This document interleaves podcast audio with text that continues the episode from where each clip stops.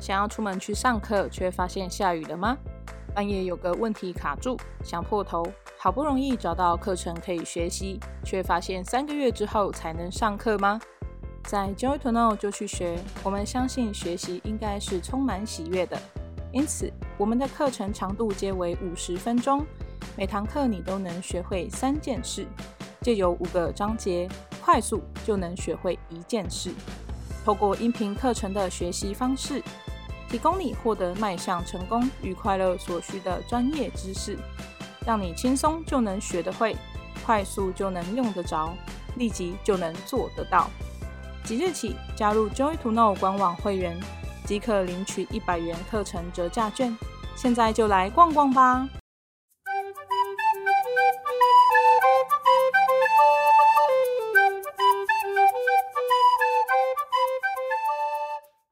你好，我是 Joy to Know 执行长，我是 Anita。大家好，我是小编阿玉仔，欢迎收听这一集的就要播，让你学会变成能力，转为价值。上周呢，我们跟大家聊聊如何才能找到好工作。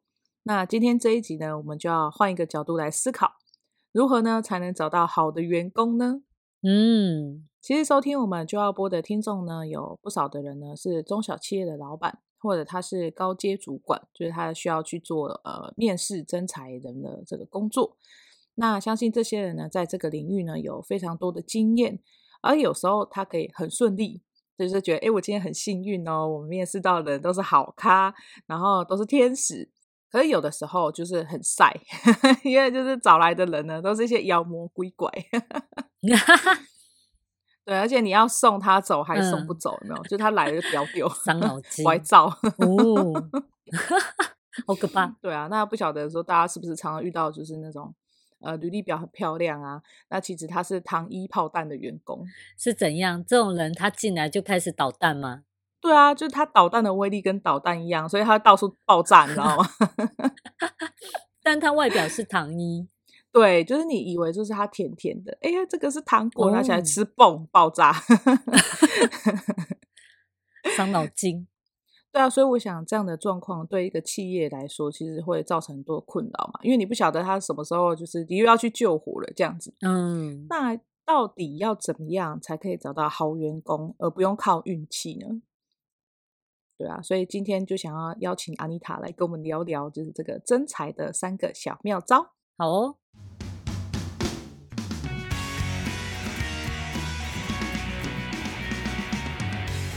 好啊，在 Anita 分享之前，我想要帮大家问一个问题，就这个状况是这样哈，嗯，就是在征才的时候呢，有一些人他来应征的当下，就是他减负的证照就一堆嘛。然后感觉他很厉害哦，可是他可能是一个假象啊，就是我们刚刚讲糖衣炮弹有没有？嗯、就 是他可能我们没有办法知道他实物上的经验，嗯，那我们要怎么办？这个很重要诶，我觉得哦，这个其实可能大部分在征才的人都知道会有这个问题，嗯，那也受过这样的伤，对呀、啊，但我不晓得为什么，还是有一些人会觉得啊，他都这样写了，应该是真的。这个应该吼就很不应该，你知道？对，真的，因为呃，就像我们不要讲证照好了，有的人会写说，诶，希望他的打字速度是每分钟三十到五十个字，六十到八十个字什么之类的。嗯，但是呢，他们都看履历表上面写，就觉得是这样。那我就问他说，你为什么不让他上电脑测看看？你给他五百个字打打字测时间，你就可以知道结果了，就多了这个五分钟的证实。你又不做，那你很有可能就进来，这个人就不是。我跟你讲，有些人他说我一分钟可以打两百个字，就他错了一百个字，他都用语音是吧？就是不知道发生什么事哦，他就一分钟打很多个字，这样，然后全部都是错的字。就是其实真的要试去，就是真的去打看看，要去测，嗯。对，我之前有一个客户，嗯，就是他也在做征才，对，然后后来呢，他就跟我一直在问说，哦，怎么办？为什么？为什么？为什么？就是他在征才上面有很多困扰，嗯，然后他说他最近找到一个女孩子进来，就是要做一些行政专案管理的，他结果我就已经很不会了，还要我教他，我就说，那你面试他的时候你没问吗？他说我有问啊，他说他会啊，我说那他说他说他会。你有教他操作给你看吗？他说没有啊，需要吗？我说 那现在你觉得呢？他就说哦，好，我知道了，很可爱。所以就是你可以去测测他。我之前还有遇过另外一个是糕点业的老板，很大的企业哦，他们在争那个糕点师傅。嗯嗯。那糕点师傅不是都会有一些就是糕点的证照嘛？就是代表我会做这个做那个这样。对。然后呢，都说哦，我很厉害啊，我会做这个糕饼啊，我会做这个凤梨酥啊，我会做这个蛋黄酥啊。结果进来的时候，你就觉得他连最基本的在调配那个比例的时候，都做一些很奇怪的事情。他说：“为什么他有证照了，进来还要我教他？”我跟你讲，就像你那个开汽车一样啊，你你路上不是一堆人都会开车出来吗？应该大家都有驾照吧？可是还是有很多车祸跟三宝啊，就是 用鸡腿去换的，你知道吗？伤脑筋，真的。所以，这些东西它不是特质，它不是软实力，其实它是可以用很很标准化的测试方式，嗯、你就可以一一下子就知道真假。所以一定要在我们面试的环节里面去增加这个实测的流程，所以免得就是上任之后才受伤嘛，对吗？我觉得就多花半个小时、一个小时的时间去做这个测试，就可以免除未来这些不必要的烦恼，这样子。你讲到那个实测，这个让我想到我以前在找工作的时候，就是我去应征保险业务，然后那个来应就是来面试我的那个人啊，嗯、那个主管，他就跟我说：“好，你现在面试的是保险业务，嗯、对不对？那你告诉我，假设你现在你的客户怀孕了，那你会做什么事？”然后我就想说，我要做什么？嗯，大家就是因为有很多人去面试，有些人就想说，我要送一张卡片，我要做什么？这样他就会思考，哎，我要做什么？我又不是我让她怀孕的，嗯、我要负责吗？就是就是它是一个情境题这样。然后当下我就跟他讲说，哦，对，她现在怀孕了，那我就会先打电话关心她，然后就是诶先给她一些简单的补品这样子，稍微送个小礼物这样，因为她毕竟也是我的客户嘛。然后就跟他讲说，那现在你有个宝宝，哦我也知道你家里的状况，那你有没有想要调整保单？有没有？就是这是一个方式，嗯、那切入的很自然。对，就是你现在有个宝宝，哦，我知道你很爱你的家人，那你要不要就是就让先帮你的宝宝规划一下保单？那不要等到说他已经就是长大了，你再规划。你现在提早规划，你就要缴个二十年，他二十岁就有一个终身保障，什么等等，就是像这样子。然后这个客户就会听起来觉得很舒服嘛，嗯，所以就是当下就我觉得这种情境题其实也很重要。对啊，因为有一些像你去应征是业务，对，业务工作嘛，所以他一定要去测出你这个人能不能够胜任业务工作。对啊，所以他可能给你情境题，去看看你有没有去洞悉 这个机会，对啊，或甚至于可以去看看你有没有那个坚持力呀、啊。或者你有没有销售力呀、啊？对，然后你有没有足够的沟通技巧啊？这些其实都是在面试的时候是可以去测出来的。对啊，没错。所以透过这样的方式，我们就可以比较知道说，哎，我这个来应征的人是不是我们企业要找的嘛？不过也有一些人，他很优秀。他就是真的，我看完了他的资历，然后我也给他实测之后，他都很优秀，他就是我要找的人了。可是这个时候，我们不是会讲到一个很关键的东西，叫做薪资嘛？嗯，就是你当下面试就要先讲清楚嘛。对，你不要就是来的时候跟他讲说，我们你上任再谈，那是人家就不会想要来，对不对？可是这种有能力的人，他可能就会要求他的收入要很高。嗯，可是我付不出来。嗯，那怎么办？嗯，中小企业真的会遇到这种状况。我总不能把我薪水给他，我改要挟，不会这样做了。啊、中小企业的确会遇到这种状况，因为有时候你的薪资福利的确不如大企业那么容易可以给，对吧？然后甚至于哇，我还有健身房啊，我还给你包车啊，什么都有。我出国每年出国旅游啊，对。所以其实呢，我觉得以中小企业来说，像你想要招募到那个优秀人才，其实你可以培养一些雇主魅力，甚至于可以分享一些企业愿景，因为毕竟你要找到的是志同道合的人。那就算这个优秀呃条件的人，他如果没有办法认同你的理念，那他专注的其实只有薪资高低，那我觉得可能也不会很适合公司，因为你要的是这一群人在一起。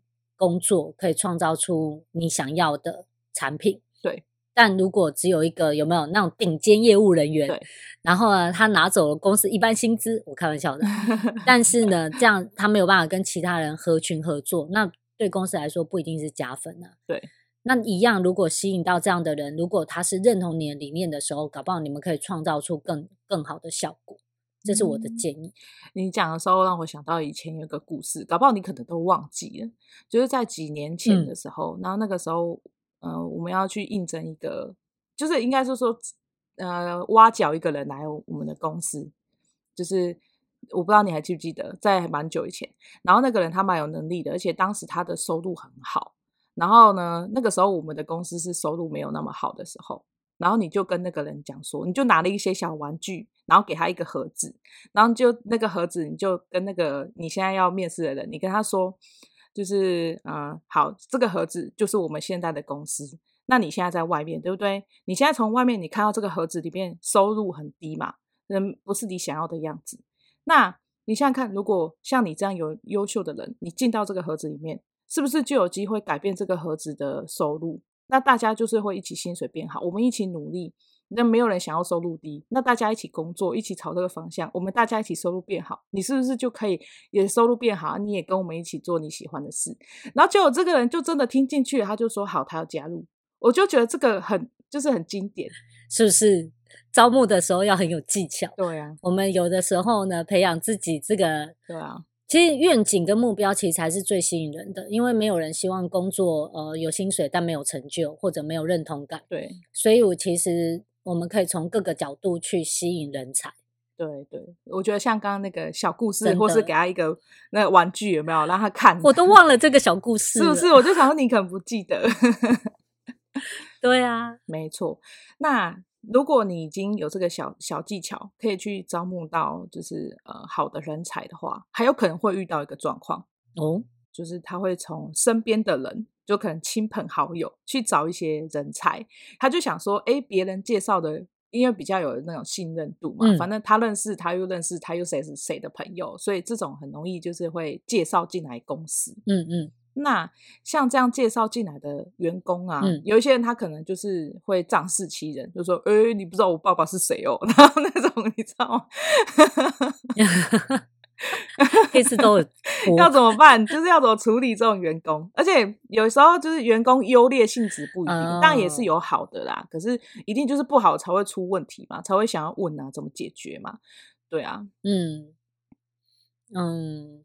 就是这个人就是仗势欺人，然后让就是这个老板有点伤脑筋的意思嘛。就是他想要辞退这个员工，就会伤害亲友的感情。可是如果不辞退员工，啊、就会伤害自己的团队。那他怎么办？哦，好问题哦。对、啊欸，这真的就是我们我我会讲的齁，预防胜于治疗。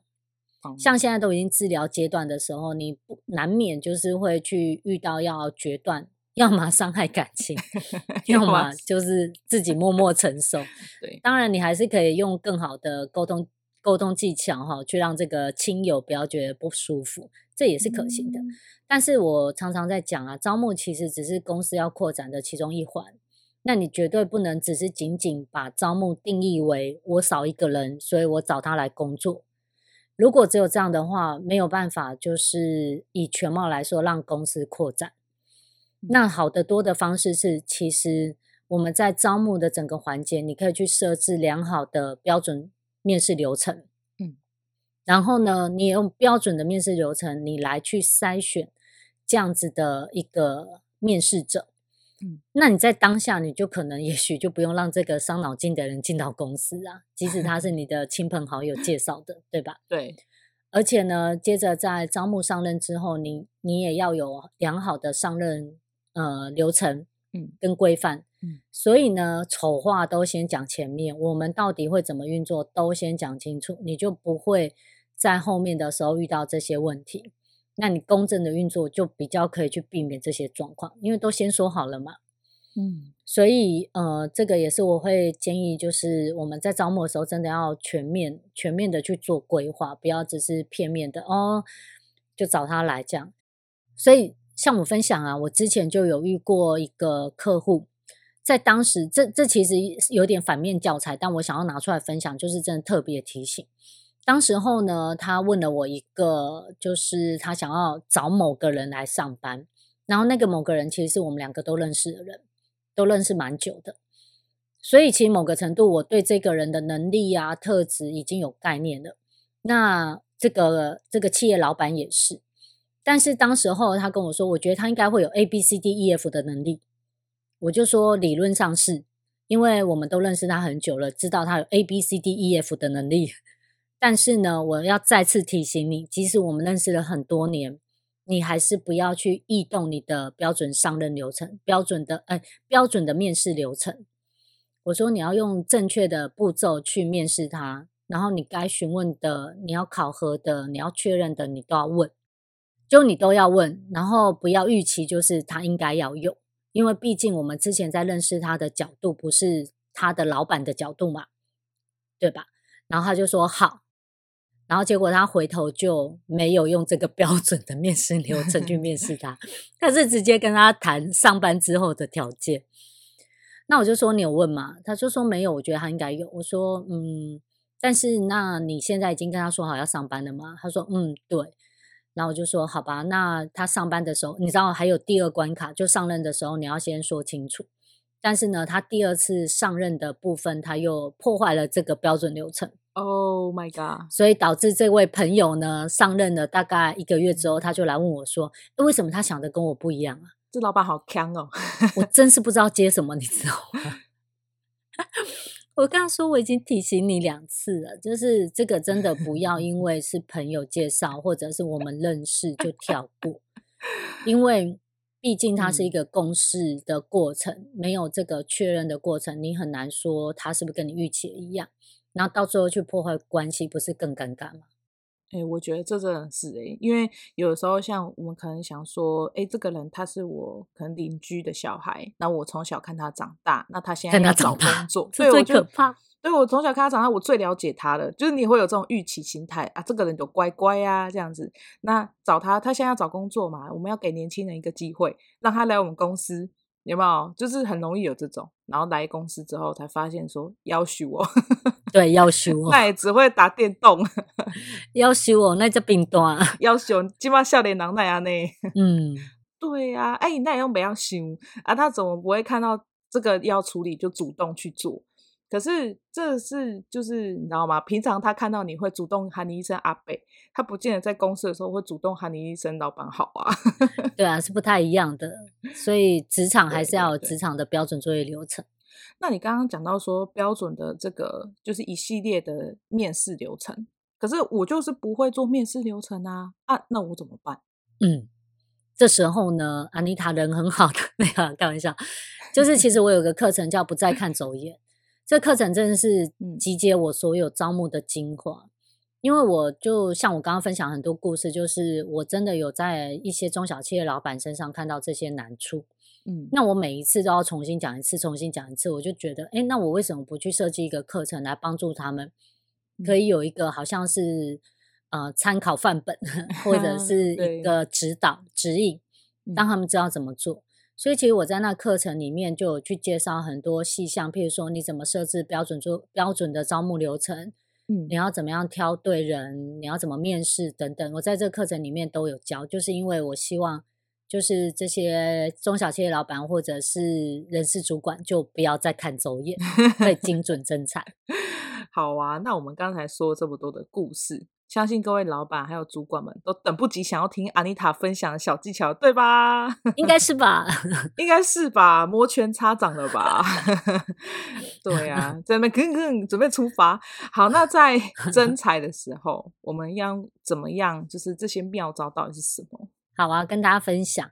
我觉得想了想，我有三个哈，就是集结之前的经验，我想要特别提醒的。嗯，就是在征才的时候，你一定要注意，它有的时候是原则，但它是原则反而更重要，因为失去这些原则，你反而就会很容易做的就是你用的力气呢分散的方向就没有看到效果。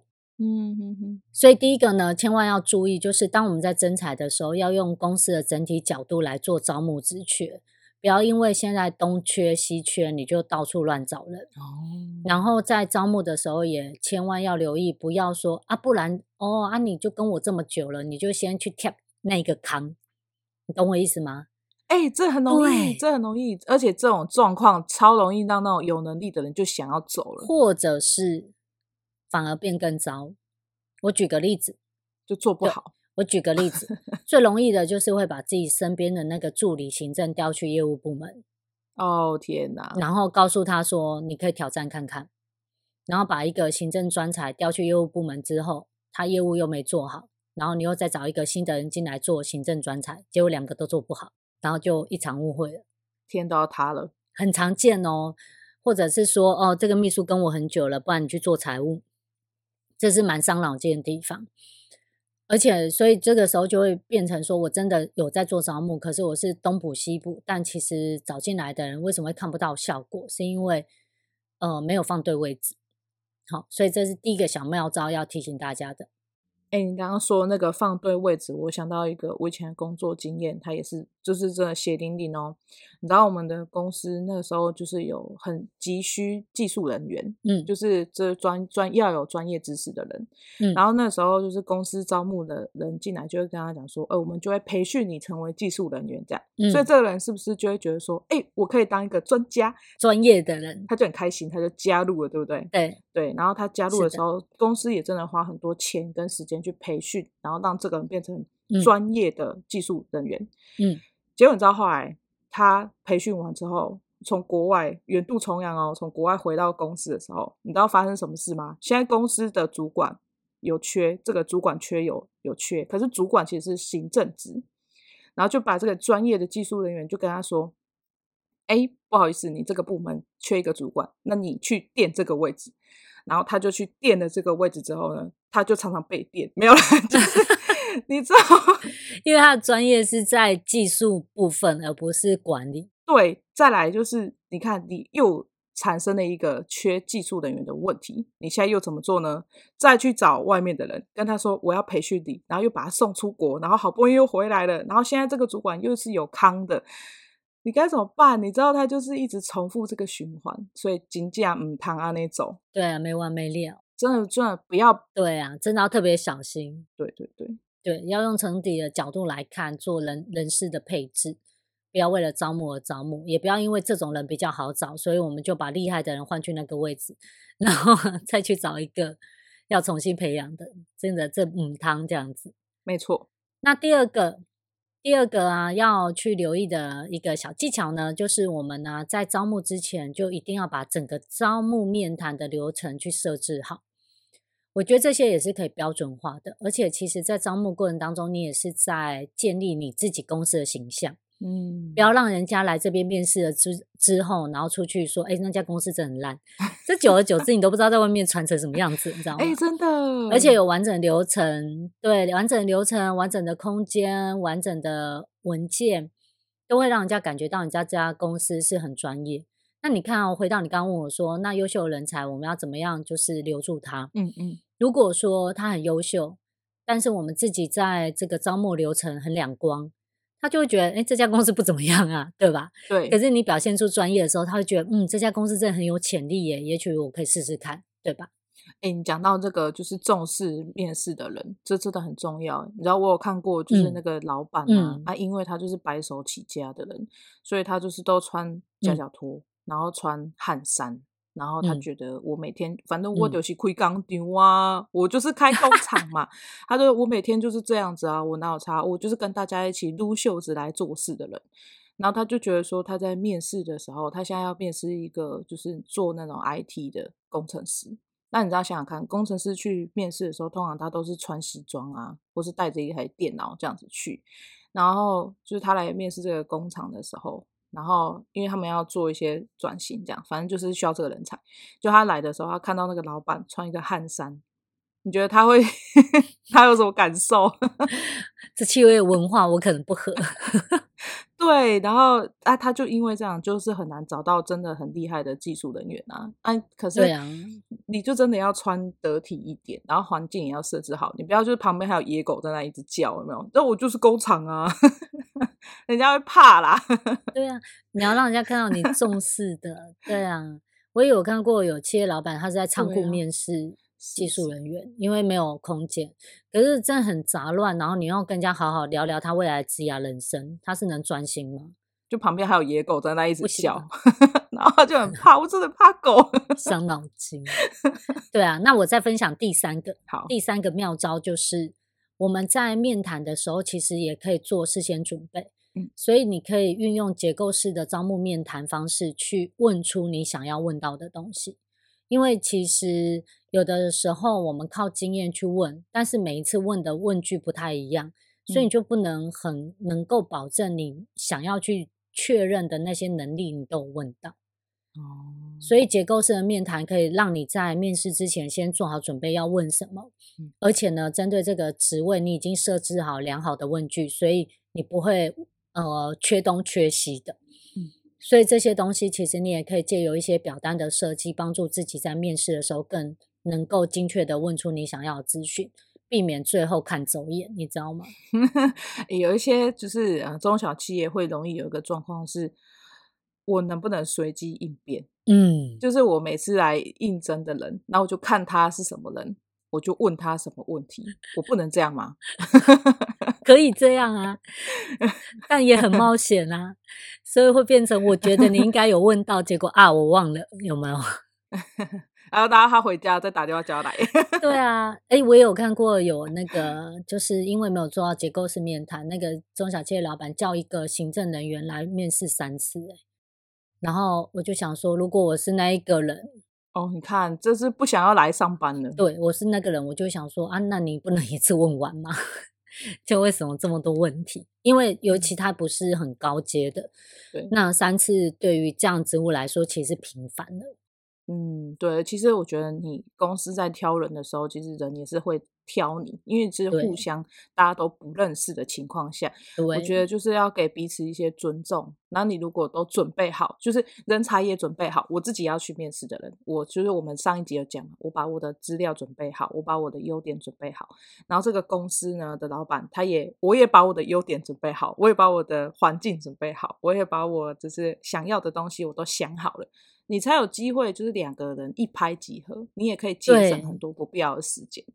没错，这真的很重要。对啊，那这些在面试的过程当中，我们结构式面谈其实还有一个部分小技巧，我想要额外分享给大家，就是你有没有发现为什么会糖衣炸弹？是不是刚刚是糖衣糖衣炸弹吗？对，糖衣炮弹。哦，糖衣炮弹是炮哦。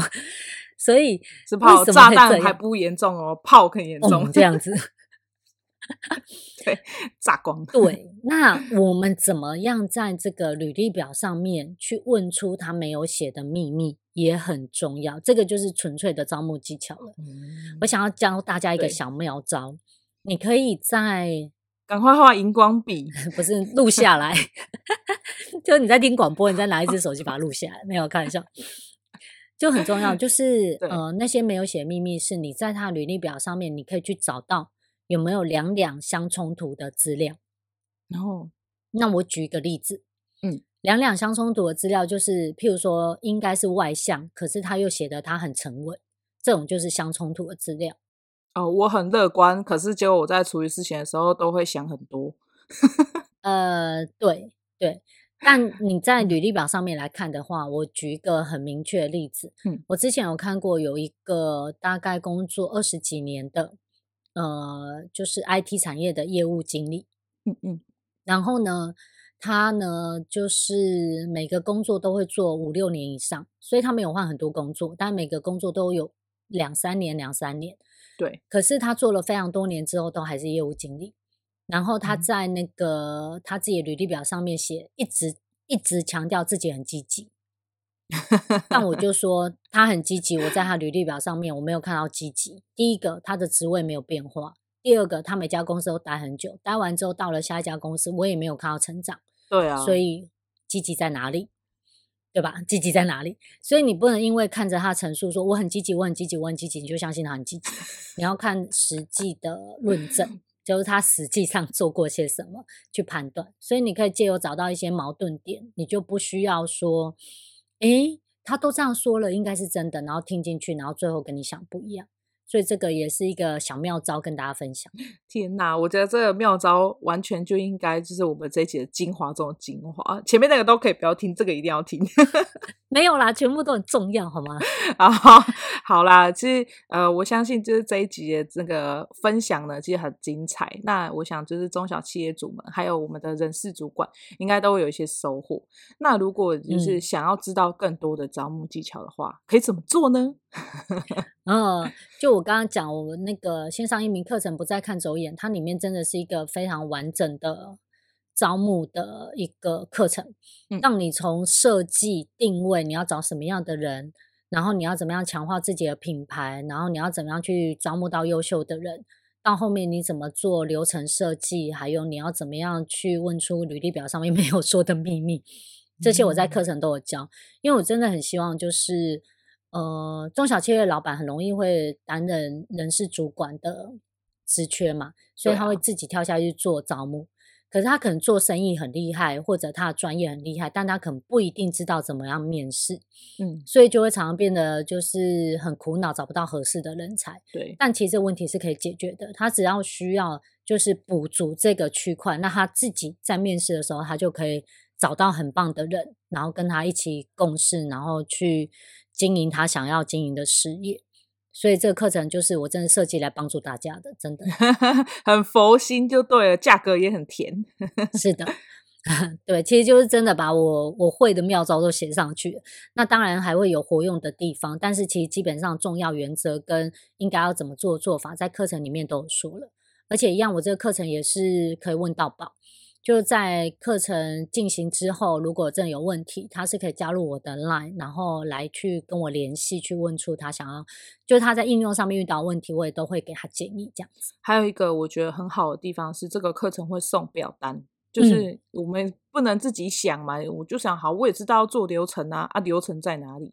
流程在安妮塔的课程里，安妮塔有。做好一个表单，你可以按照这个，然后去符合你公司的这个模组，然后去改这样子。对对对，像我们刚刚讲那个结构式面谈啊，在课程里面我们也是有一些范本，嗯，那提供给就是学员做参考，可以去运用这样子。